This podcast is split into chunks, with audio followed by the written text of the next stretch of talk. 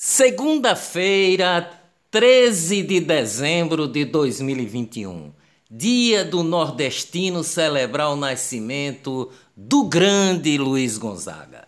Presidente Jair Bolsonaro e os ministros Marcelo Queiroga da Saúde, João Roma da Cidadania e Rogério Marinho do Desenvolvimento Regional sobrevoaram o sul da Bahia ontem. A região enfrenta enchentes causadas por fortes chuvas e sete mortes já foram registradas.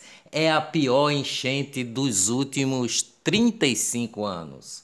Governo federal aprovou a liberação de 5 milhões e 800 mil reais para os municípios atingidos. As enchentes atingem 75 mil pessoas em Minas Gerais e no sul da Bahia. O Rio de Janeiro entra em estágio de atenção por causa de chuvas também registradas lá. Com a volta das chuvas e o nível dos reservatórios aumentando, o governo federal começa a desligar as usinas térmicas que são mais caras e poluentes que as hidrelétricas. O levantamento feito pelo Operador Nacional do Sistema Elétrico, a ONS, aponta que mais de 20 térmicas já foram desligadas, o que representa 15% da capacidade instalada no país e é um sinal que as contas de luz irão baixar de preço. Águas do Rio São Francisco ultrapassaram ontem a ponte sobre o Rio Tamanduá e vão percorrer 400 quilômetros até a barragem Engenheiro Ávidos em Cajazeiras, na Paraíba, segunda grande cidade do sertão a receber as águas da transposição. Ministro do Supremo Tribunal Federal, Luiz Roberto Barroso, determina a exigência de passaporte sanitário para entrar no Brasil. O STF interfere no Poder Executivo para atender uma ação do partido Rede Sustentabilidade, solicitando que o governo federal fosse obrigado a exigir medidas sanitárias passaporte ou quarentena para entrada no Brasil. A Rede Sustentabilidade tem apenas dois senadores e uma deputada federal no Congresso Nacional. Sérgio Moro elogia Barroso por exigir passaporte sanitário. Governo federal diz que deve editar nova portaria após Barroso exigir passaporte da vacina. Ministério da Saúde recuperou os dados de brasileiros vacinados contra a Covid-19 que haviam sido apagados por hacker no último fim de semana. A informação foi transmitida pela pasta ontem em nota oficial. Após novas contas, o governo federal anuncia que o Auxílio Brasil será de 415 reais, 15 reais a mais. Reestimativas de contas foi entregue pelo ministro da Economia, Paulo Guedes. Olá, eu sou o jornalista Ivan Maurício e estas são as notícias mais importantes do dia. Tudo o que você precisa saber para ficar bem informado em apenas 10 minutos. Mais de mil advogados pedem a saída do presidente da OAB, Ordem dos Advogados do Brasil. O grupo acusa Felipe Santa Cruz de desvio de finalidade. A Anatel, Agência Nacional de Telecomunicações, obriga agora o uso do prefixo 0303 nas ligações do serviço de telemarketing. A ação visa facilitar a vida de quem deseja bloquear chamadas indesejadas. Um deles sou eu, eu já não aguento mais. Cerca de 150 mil ovos que integravam o cardápio da merenda escolar da rede pública de Salgueiro, no sertão de Pernambuco, foram recolhidos pela Vigilância Sanitária ontem e levados ao aterro sanitário porque perderam o prazo de validade, de acordo com o blog Folha do Sertão do jornalista Machado Freire. Ingressos da Paixão de Cristo de Nova Jerusalém já começam a ser vendidos na próxima quarta-feira. O caso Pedro Eurico, nota de repúdio do Comitê de Violência, de Combate à Violência contra a Mulher e Comitê Jurídico do Grupo de Mulheres do Brasil, Núcleo Recife, denuncia a omissão do governo de Pernambuco durante 10 anos em que foram registradas queixas e boletins de ocorrência do secretário de Justiça e Direitos Humanos, Pedro Eurico, e denuncia acobertamento em episódios semelhantes envolvendo políticos.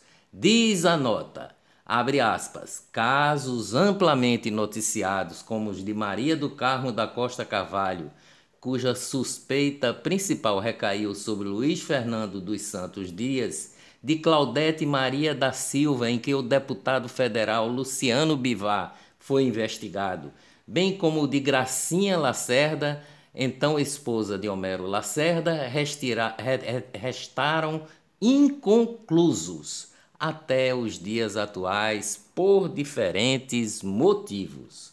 Pedro Eurico terá apoio da primeira ex-esposa em depoimento, Maria Helena Barros e Silva, que viveu com o ex-secretário de Justiça durante 27 anos, divulgou nota ontem, abre aspas, um grande amigo. Pedro Eurico foi indicado, indiciado por cinco crimes contra Maria Eduarda de Carvalho. Economia no Brasil. Inflação registra queda de 0,3% em novembro, mas a variação anual é a maior desde 2003. Economia no mundo. Inflação nos Estados Unidos acumula 6,8% em 12 meses, o maior patamar em 39 anos. Segundo o governo americano, a energia está entre as principais causas da inflação, com alta de 33,3% em 12 meses. Subitens derivados do petróleo tiveram aumentos de até 60%. Negócios no Brasil: 63% dos bares e restaurantes ainda não retomaram as vendas pré-pandemia diz pesquisa da Associação Nacional dos Restaurantes. Agronegócio bate recorde e exportações chegam a 8 bilhões e 360 milhões de dólares em novembro. O recorde anterior foi registrado em 2011, quando as exportações alcançaram 8 bilhões e 310 milhões. Brasil vai produzir quase 15 milhões de toneladas de arroz e feijão. Quantia corresponde a cerca de 65 quilos dos grãos para cada brasileiro. Fiat vê melhora no abastecimento de peças e antecipa a volta de operários. A empresa está terminando o ano como a marca de carro mais vendida no Brasil. Política tour de Lula pela, pela Europa custou 312 mil aos cofres públicos. A legislação brasileira permite que o ex-presidente da República tenha várias mordomias como assessores e carros oficiais, além de viagens pagas com o meu e com o seu imposto. Corrupção. Governo de Paulo Câmara do PSB e do prefeito João Campos, também do PSB, são alvos de nova operação da Polícia Federal.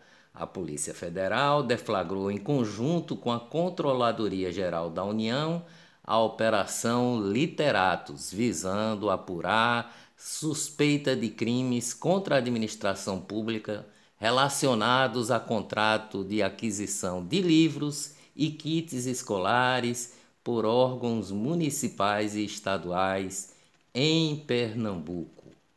Mais corrupção. Símbolo da corrupção de Lula, o triplex do, do Guarujá será sorteado na internet.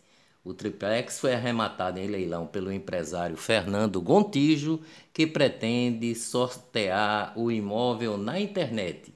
O sorteio está sendo feito na plataforma digital Pancadão de Prêmios www.pancadãosemacento.com.br Impunidade. Levantamento do jornal O Estado de São Paulo mostra que condenações por corrupção que somavam 277 anos e nove meses de cadeia foram anuladas pelos tribunais. Desse total, 78 anos e oito meses eram penas aplicadas a agentes políticos. Covid em Pernambuco foram notificados ontem sete casos de Covid e duas mortes ocorridas entre os dias 15 de outubro e 18 de novembro de 2021, um intervalo de 34 dias. Covid no Brasil, o Brasil registrou ontem 86 mortes e 1.688 novos casos de Covid. O Brasil tem nove dias seguidos de média móvel de mortes por Covid abaixo de 200.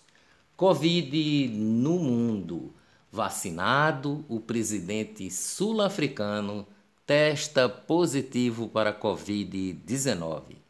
Cyril Ramaphosa tem apenas sintomas leves da doença e já se encontra em isolamento social. Estados Unidos atinge a marca de 800 mil mortos por Covid. Agora, as boas notícias sobre o combate ao coronavírus. Brasil atinge 75% da população vacinada com ao menos uma dose. Máscara desenvolvida por cientistas japoneses da universidades da província de Kyoto indica a presença do coronavírus de uma forma inusitada Caso o equipamento apresente qualquer vestígio do patógeno, começa a brilhar. No entanto, só é possível ver a cor diferente na máscara se ela estiver dentro de um ambiente com luz ultravioleta. A tecnologia japonesa utiliza anticorpos extraídos de ovos de avestruz. Dias melhores virão com certeza. Até amanhã, bem cedinho, se Deus quiser.